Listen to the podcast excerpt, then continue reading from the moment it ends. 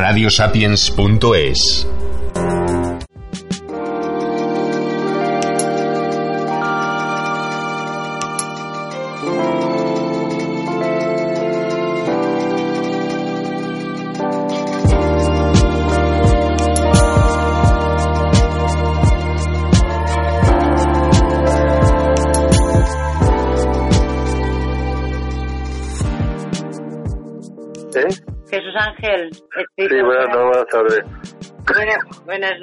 bienvenido una vez más al programa Fuera de Contexto. Eh, hoy hablamos con contigo pues referente al último libro que es eh, Humu, la etaira de ébano y vamos a, adentrarnos dentro de historia que podría ser la protagonista pues muy bien una, una persona que que llega a nuestro país en, una patera, ¿verdad? Sí, de hecho llega en una patera. Forma parte de una trilogía de este libro, que además la dedicatoria es muy bonita, si me permites la voy a leer, que dice, este libro está dedicado a toda mujer que haya considerado, al menos una vez en su vida, dedicarse al oficio de etaira. En las páginas que siguen, bien podría averiguar tú que habría sido sí, en fin, eh, que sería cualquier mujer que, que, en algún momento de su vida se piensa o, o se plantea mm, dedicarse a la prostitución como medio de vida, ¿no? Sí.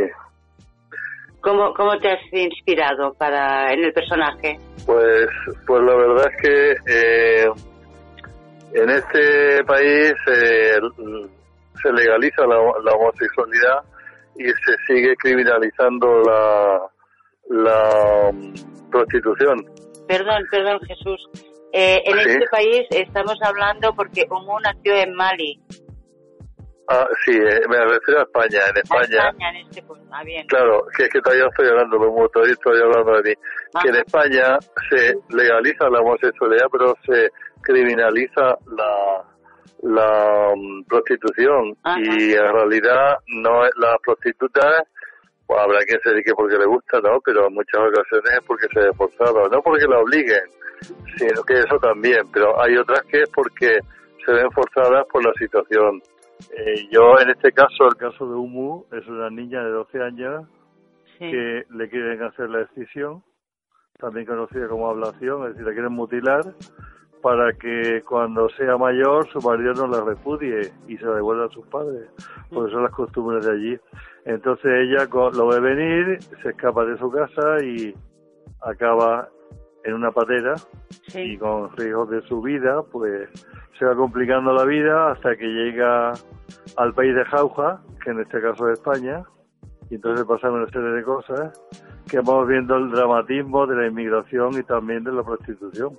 O sea, estaríamos, estaríamos ante una obra que mezcla realidad con un poco o un mucho de fantasía o, a la, o de inventiva o al revés. Bueno, eh, realidad yo, que, Yo no sé si humo existe de verdad, eh, no sé si existe de verdad, la humo esta que yo describo, pero el problema sí que lo sí, sí que existe, porque la gente no vendría en pateras arriesgando su vida, que muchos mueren por el camino, si estuvieran forzados por su situación de, de las cosas que hay en su país, ¿no? Y en este caso concreto no es por ninguna guerra, no es porque, eh, eh, o sea, es su propia tradición la que la empuja, la que la expulsa fuera de su país, ¿no? Entonces ella no tiene otra salida. Bueno, se podría quedar y, que le fuera como igual que su padre o su abuela, pero ella se revela contra todo eso. ¿Qué sería ponerle este libro? Sería poner voz a todas las humu de que, han llegado a nuestro país y a otros países bajo este medio, que es huyendo de su país mm, para salvaguardar, para vivir, ¿no? Y, y, al fin y al cabo el vivir muchas veces en, en, los mundos estos de la prostitución pueden entrar en un, en un, en un lugar sin salida también que es, eh, que es eh, peligroso. ¿Lo, trata, ¿Lo tratas así en el, en el libro o, o no, no enfoca ese, ese, bueno, ese problema? A ver, no, creo, no sé si he entendido bien tu pregunta. Que, que, si, que se enfoca desde qué punto de vista. Exacto, que Humu eh, sería representación o, mm, pues que hay muchas eh, mujeres como que son, eh, que, ¿cómo la, defines? Eh, la mujer de ébano, ¿no? Sí, sí, porque ella es negra, evidentemente, o como si hiciera subsahariana. Vamos a ver, ella ve su integridad física en peligro, le da mucho miedo, porque tiene una amiga que es un año mayor que ella, que le contó que unos meses antes se lo llevaron al desierto, él practicaron la escisión, estuvo enfermo mucho tiempo, y pero que después se recuperó y que ya está bien y que tal, entonces ella no quiere pasar por ahí. Entonces ella se va. Pero claro, como no tiene planeada la fuga, no sabe dónde tiene que ir, no sabe qué va a necesitar comer por el camino, entonces le va pasando de todo. Aunque esa parte en la novela se obvia un poco, ¿no? Porque tarda eh, cuatro años en llegar a la costa de Mauritania, desde Malí. Y entonces allí se encuentra con las mafias, pero no de la prostitución, sino de, de, la, de la emigración. Y entonces le dicen que tiene que, que si quiere irse al país de Jauja, o sea, Europa, tiene que pagar no sé cuánto dinero, un montón de dinero. Y entonces cuando ya ella ahí libremente decide empezar su negocio, porque ella le da auténtico pánico volver a su país. ¿Y lo del nombre de poner a España el país de Jauja encierra algún eh, bueno, en realidad ella no se va a España porque ella no sabe lo que es España. Ayer han dicho al norte. Tú si vete, eh, ella ahí había oído decirle a un amigo de su padre que había estado en Egipto que el, el futuro estaba en el norte, que había que ir siguiendo el sol hacia el norte y que allí ah, estaba, bueno, en realidad le hablaba de Europa, donde, donde la gente es feliz, te dan ayudas sociales, eh, la gente no trabaja físicamente porque cuando hay que trabajar en el campo usan máquinas y tal, y se lo todo muy bonito. Entonces ella quiere eso, quiere escaparse de su realidad, que no, no, o sea, le tiene mucho pánico y entonces se va a un sitio, quiere irse a Europa, que es un sitio donde le va a ir bien. Lo que pasa es que, claro, las mafias lo llevan a donde les da la gana, ella llega a la costa, se pone a andar, pum, pum, siempre, siempre al norte, hasta que bueno ya empieza a complicarse un poco la vida porque no conoce el idioma, no sabe los peligros que hay aquí, hace frío, esto no es jauja como le habían dicho. Entonces, pues lo pasa mal como todos los inmigrantes. Claro, no tiene papeles. Claro, pues al decir que esto no es jauja, ¿no? Porque eh, describías eh, jauja como España, ¿no? Era un sarcasmo. Bueno, no, era... sí, Jauja era Europa para esta gente, pero en realidad donde donde llega a España, que es lo que está más al sur de Europa. Sí, que es lo que... En vez de por el oeste, hubiera ido por el este, hubiera ido de Italia seguramente. en, eh, ¿Con qué fin eh, has escrito esta novela? ¿Con algún objetivo en concreto de, mm, de hacer de hacer llegar mm, estas esta vida tan complicada, tan difícil que viven pues todas estas personas que tienen que huir de sus países para poder salvaguardar y, y, dejar, mm, pues salvarse, en definitiva, salvarse la vida, ¿no? claro, claro.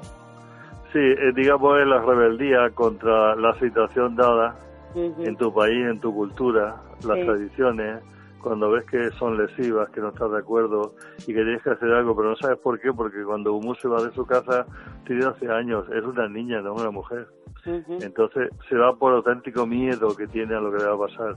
Entonces, cuando llega a, Europa, pues luego va viendo que la prostitución, que para nosotros es una cosa horrible y que es un, una, una, bueno, antes era una inmoralidad, ahora existe una indignidad y todo esto, ¿no? Pero si lo comparamos con lo que había antes, pues es digamos como un mal, menor. Esto forma parte de una trilogía que es tratar el mundo de la prostitución desde otro punto de vista, no del tradicional, eh, ni del punto de vista morboso tampoco.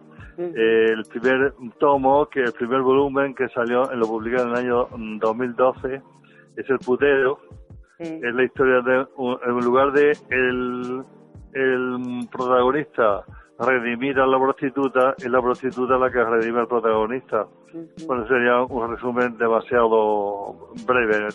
la, el libro en sí no es muy largo, pero pero viene a tratar, son las relaciones entre una persona que solamente eh, se, se siente atraído por las mujeres que practican la prostitución y las demás no, y entonces y tiene un problema psicológico importante que le viene desde que era un niño y entonces coincide a una a una prostituta que se consigue eh, liberar de las mafias de la prostitución. Ahí sí que ella había sido secuestrada. Y entonces se encuentran y bueno, y luego pasa una serie de cosas y al final es eso, ¿no? Entonces, eso es un punto de vista diferente. Luego, el, de, el libro de Humu, también un punto de vista diferente porque la prostitución no es el problema en este libro. Hay problemas mucho peores. Y luego el que tengo todavía a medio de escribir es el de el del proxeneta feliz, que así como la, prostitución no está prohibida en España, pero el proxenetismo sí. Pero entonces eh, eh, me cuesta un poco más de trabajo porque, claro, eh, es, es ilegal eh, practicar proxenetismo, también es ilegal asesinar a la gente y hay muchas novelas de crímenes, ¿no? Bueno, entonces es tratar este tema como el proxeneta no es el malvado de la película en este caso concreto. Pero como todavía lo tengo, eh, en fin, eh, muy en el aire, pues no puedo, no quiero avanzar mucho. pero la trilogía en sí, la trilogía en sí eh, habla de prostitución desde tres puntos de vista y ninguno de ellos es el punto de vista tradicional, ni tampoco el punto de vista progre de ahora, en que la gente de ahora, muy progresista, con la idea muy abierta y todo eso, y sin embargo siguen de cara a la prostitución con la misma la, misma intolerancia que cuando aquí lo que esperaba era la ideología católica, o sea que es increíble, ¿no? Bueno, en el fondo son las trabajadoras. Sigues, sigues un poco dentro de lo que es la, la línea la línea de, Jesús Ángel, ¿no? Dentro de lo, cuando cuentas historias, tus historias siempre son desde otro, um, generalmente nos, nos a ver, eh, siempre nos encontramos con la sorpresa de que estamos ante una historia que nos va a, sorprender tal como vamos avanzando en ella, porque de tradicional nada tiene nada, ninguna obra de las tuyas tiene nada, salvo la que son históricas, de, historia, es mm. así, ¿no? Porque hay una, una, historia, hay un has hecho un trabajo profundo de investigación, etcétera, etcétera, mm. pero después cuando nos vamos a temas como por ejemplo el libro que decías, El putero, el putero pues eh, cuando uno escucha el título piensa que se va a encontrar con un libro más de los que hay tantos en, en, las estanterías, en las librerías, que hablan de lo que es el mundo de la prostitución. Y nada más lejos de la realidad que eso, ¿no? O sea que es eh, ver el, putero es una persona que no es mm. malvada, que no abusa de, de la mujer que ofrece sus servicios, o sea, le das una visión de la, de la mujer que ofrece esos servicios como, como alguien que, que está haciendo, ejerce de, no de psicólogo, pero casi, ¿no? Con el putero que, que pagas los servicios de, de una mujer? Sí, bueno, eh, sí, eh, es un, un, punto de vista diferente. Ni se condena la prostitución en, la trilogía esta, ni tampoco se la alaba, ni se lo pone como ejemplo. Es una cosa que existe. Sí. Es como si, qué sé yo, hay accidentes de tráfico y uno puede narrar un accidente de tráfico y de, y, de paso contar qué es lo que tenía que haber hecho para que no sucediera, ¿no? O una vez que sucede el accidente, lo que le pasa a los protagonistas, ¿no? Entonces eso no es así condenable, es, digamos, eh, es em, lamentable que haya accidentes de tráfico, ¿no? Entonces, que tenga que haber prostitución, pues sí que es lamentable, pero ni lo condeno, ni lo defiendo, ni lo alabo. Es una cosa que está ahí, es el oficio más antiguo del mundo y, en todas las sociedades se ha querido prohibir y nunca han conseguido hacerlo. ¿Y Entonces, cómo, por, qué, por, qué, aconsejarías, eh, aconsejarías o, recomendarías, mejor dicho, leer El Putero? Hombre, El Putero mm, es un punto de vista diferente. Hay personas que tienen el problema que tiene el protagonista. No, no pueden, no se citan con cualquier mujer a lo mejor conocen una bellísima, Miss Mundo, digamos, y no, no la trae. Y sin embargo, otra mujer menos agraciada, con más gracejo o con otra psicología, pues sí consigue traerlo, ¿no? el atractivo no se sabe dónde puede estar, ¿no? Nunca, pero que en el caso este concreto le pasó algo cuando era niño, le pasó una cosa importante que le dejó marcado y digamos que con las chicas buenas él no sentía nada, tiene que ser con las chicas malas, ¿no? Entonces, hasta que al final alguien consigue curarlo y no es un psicólogo precisamente. Y eso que has dicho, lo de las chicas malas, eh, sería entre comillas, ¿no? Lo de las chicas malas. Sí, sí, en, cursiva, sí, sí. Digamos que no son las mujeres como el fo, como deben ser, ¿no? O sea, las habituales, ¿no? Las buenas chicas de buena familia, que tal, que igual. De hecho, él tiene una novia y tiene un hijo con una chica de estas, pero que la cosa no funciona. Eh, es que habría que, que, leerse el libro, no es muy largo, tiene unas 100 páginas aproximadamente. Este Dumbo tiene un poco más, un poco más largo, porque la situación ha habido que describirla un poco más, ¿no? Porque estamos hablando de un choque de culturas. El caso de el putero, pues la, la prostituta es rumana, pero que vive en España, vive en España, entonces digamos que no es exactamente la misma cultura, pero mucho más afín, pero una cultura muy tradicional de siglos, por no decir milenios, en el centro de África, de repente se ve, tiene un choque cultural tremendo con la cultura española. y, si nos vamos a, la obra que hemos eh, iniciado la entrevista, Mumu, eh, que pertenece a esta trilogía, ¿no? Que tienes. Y el segundo volumen, sí. Pues eh, tú siempre, siempre, tras todas las obras que, que escribes, sea novela, sea ficción, siempre hay un estudio, mm, pues, bastante profundo, ¿no? Eh, en este caso de Humu, ¿cómo has contactado? Porque yo sé que haces viajes incluso para hacer hay otra obra de, escrita donde hablas de, una bailarina que hace la danza del vientre pues también eh, mm, y, fuiste a prepararte para saber eh, cómo hacer los movimientos de la danza del vientre eh, mm, si has de desplazarte a, distintos países para has estado en Auschwitz por ejemplo para para recrear esa esa situación en otra de las novelas no me refiero que en cada uno de, tus, cada una de tus novelas encierra un trabajo muy importante de investigación y de conocimiento, ¿no? Y, en esta de, de Humu, que hablas de todo esto, este problema que se encuentra, eh, problema social, ¿no? Como que las mujeres están, pues, eh, que tienen que luchar muchísimo en sus países. También aprenderemos mucho de este país, Sí, claro. Claro, sí, sí, sí. Bueno, en realidad la aldea de Humu no existe porque yo me lo planteo muy bien, digo, bueno, a ver si, si luego la gente esta se va a ofender, ¿no? Entonces yo he creado un, un pueblecito, un caserío, muy cerquita de una ciudad que sí existe. Pero entonces después, a partir de ahí ya yo me he informado sobre las costumbres, la, la, la forma de pensar, las tradiciones de este país y lo elegí porque está eso está muy lejos de nosotros culturalmente no está relativamente cerca de Guinea Española la antigua Guinea Española que ahí sí son más parecidos a nosotros hasta hablan español. Pero esta gente habla bambara que no tiene nada que ver con ningún idioma europeo aunque en su país el idioma oficial eh, también es el francés. Pero ella como estaba allí en un villorrio pequeñito pues no sabía nada más que bambara y el, idioma suyo, Bambara, es, es importante porque hay un momento en su vida en que ella ya se había hecho española, ya ni se acordaba.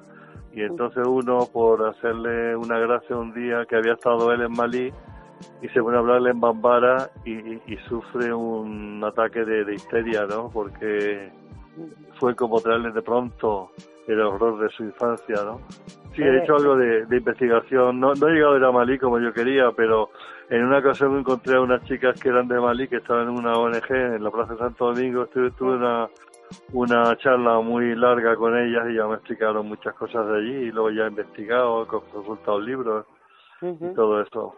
Y bueno, para mm, no vamos a, desvelar todo lo que todo lo que es la, la novela, pero para nuestros amigos que nos están escuchando, mm, les mm. podemos invitar a que puedan entrar en tu página web, que es www.obracompleta.com y ahí encontrarán todas, eh, todas las, las obras en tu bibliografía que hasta día de hoy pues son unos cuantos libros, ¿no?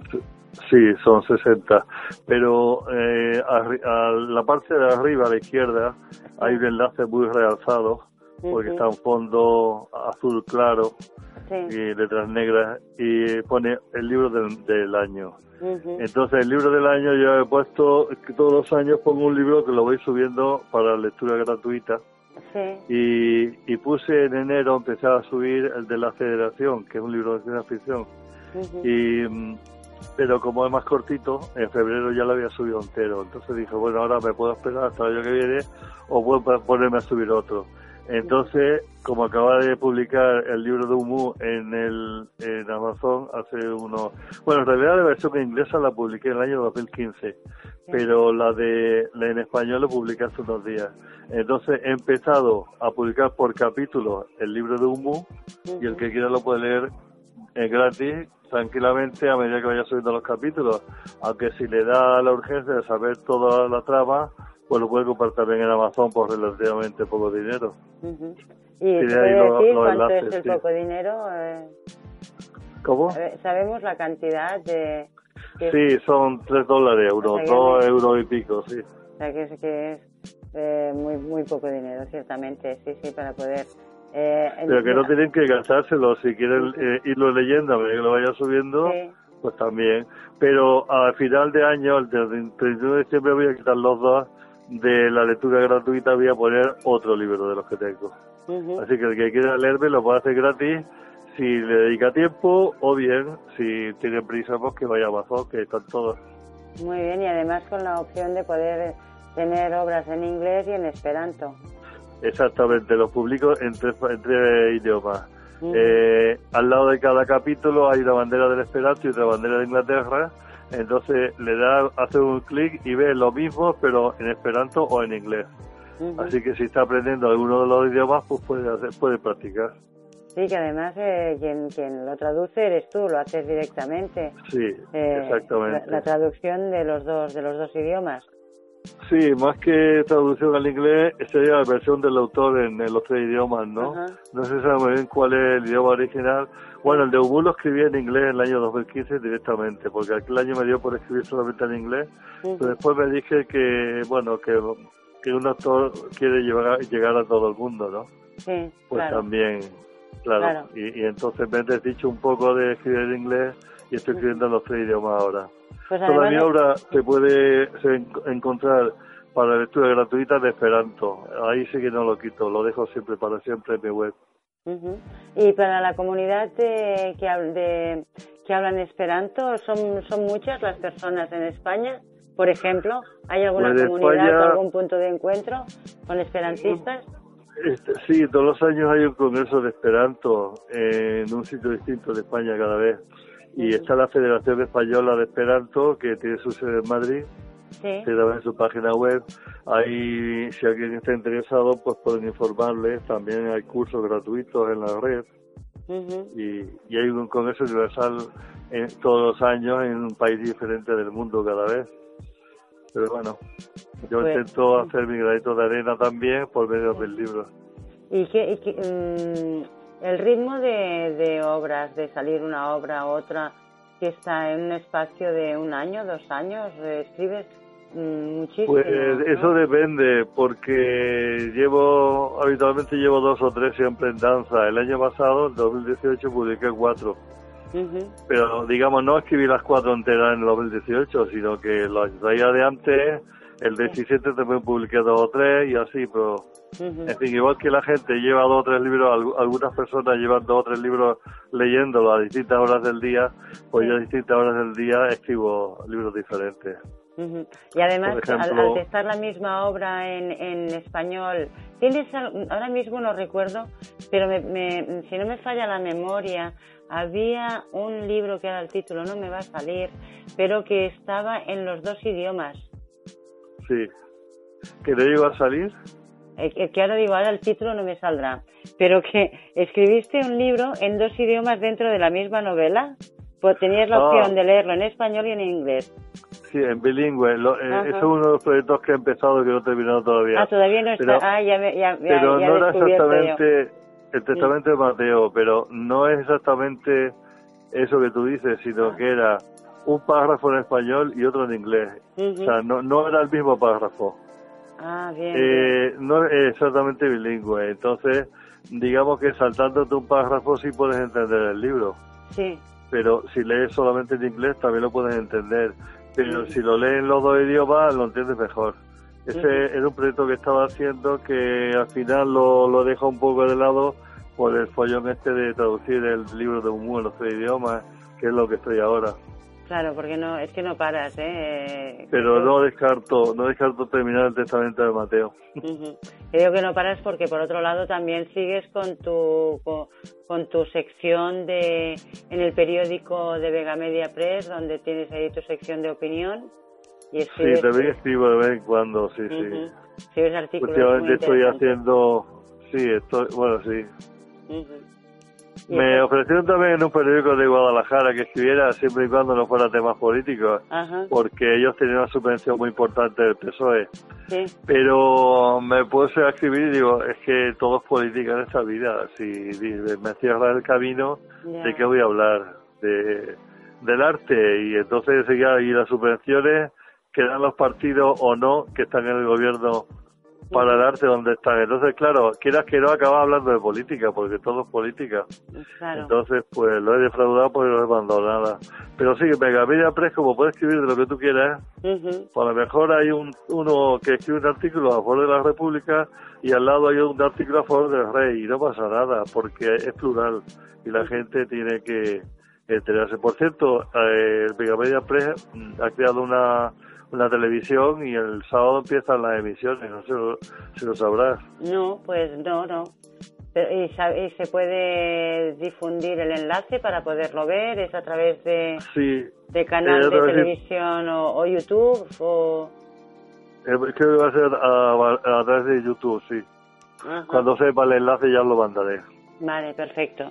Perfecto, será muy interesante. Pues bueno, Mm, muchísimos éxitos para, para todos los componentes de, de Vega Media Press, que, además estáis haciendo un trabajo pues muy bueno de, información y muy interesante, porque tal como decías antes, es muy variado y hay y escribe pues eh, hay muchísimos colaboradores que de cada cada uno tiene su su idea y sus ideas políticas. Claro, sí, sí, claro que sí.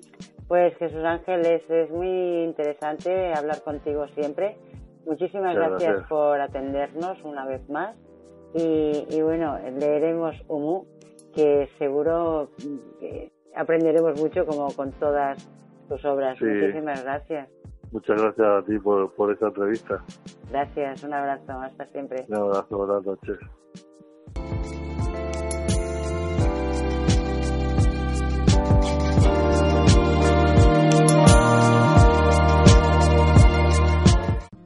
Fumar es un hábito bastante generalizado en la población.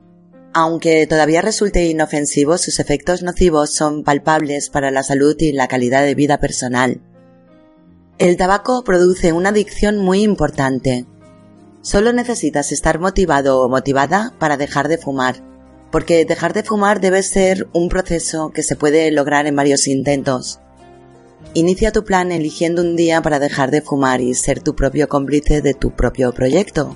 Con esto tomarás conciencia profunda sobre el modelo de fumador o fumadora que eres.